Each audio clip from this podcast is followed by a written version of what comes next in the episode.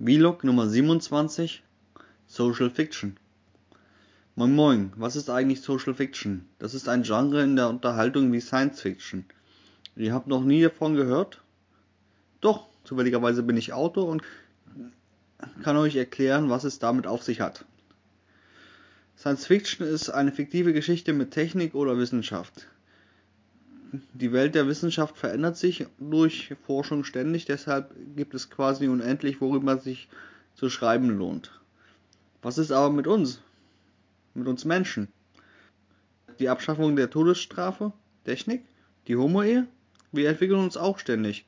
Bücher über die Bekämpfung des Welthungers sind keine Fiktion. Aber sich eine Welt ohne Hunger vorzustellen schon. Es soll motivieren. Es gibt sehr viele, die dieses Genre bedienen. Sie nennen es aber Fachbuch, wohlgemerkt ist es eigentlich Hellseherei. Beginnen wir bei einem Science-Fiction-Autor wie mir, das ist L. Ron Hubbard. Von ihm stammt Battlefield Earth und auch Scientology.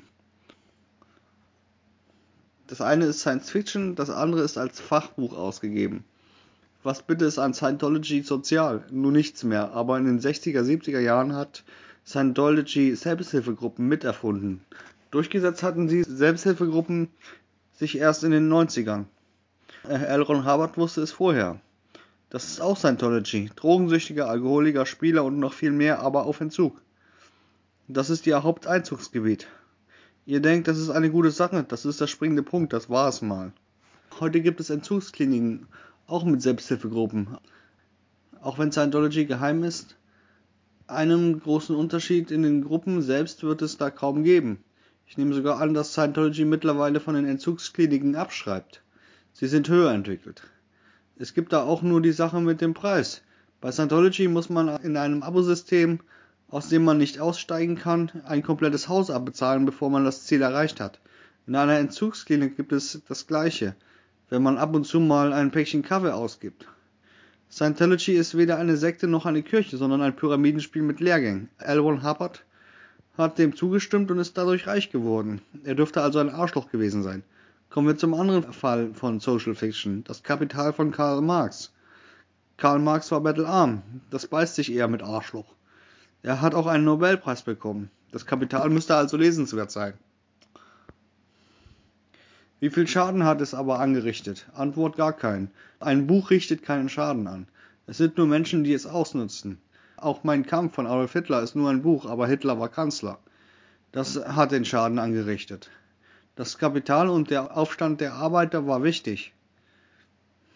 Danach kamen die Arschlöcher. Marx hatte sich verhoben. Das Paradies stellte er sich als Leben voller Arbeit vor. Man muss kein Genie sein, um sich Schöneres vorzustellen.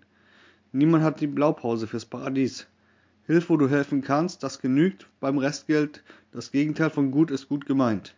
Richtet Social Fiction eigentlich immer Schaden ein und ist ein Werk überhaupt realisierbar, ohne sich zu verheben? Nächstes Beispiel, jemand, der fast hundertprozentig recht hatte mit seiner Fiktion. Friedrich Nietzsche, der Erfinder der Selbstverwirklichung. Ihr bringt ihn nicht damit in Verbindung, weil er zu Tode zitiert wird. RTL, Lebe deinen Traum, werde wer du bist, sei du selbst. Das ist Nietzsche und jeder zweite Facebook-Post. Er hat das schon 1920 gesagt, vor der sexuellen Revolution, als 80% der Menschen noch in die Kirche gingen. Er wurde auch durch die Nazis instrumentalisiert und diffamiert. Nietzsche war so radikal wie Marx, aber stand nie auf der Seite der Faschisten, wie von der NSDAP behauptet. Heute denkt man leider, er war ein Schöngeist wie Goethe. Wie verhindert man so etwas? Nun, ich werde mich auch an Social Fiction versuchen, das aber kenntlich machen. Durch Schwachsinn, Seitenhiebe und mehr Easter Eggs als in Ulysses von James Joyce. Danke fürs Zuschauen. Ihr findet mich aktuell auch auf Kickstarter mit der Sonnensturm. Link in der Videobeschreibung. Lasst einen Daumen da und oder kauft meine Bücher Hardy Clem beim Eberson Verlag. Tschüss.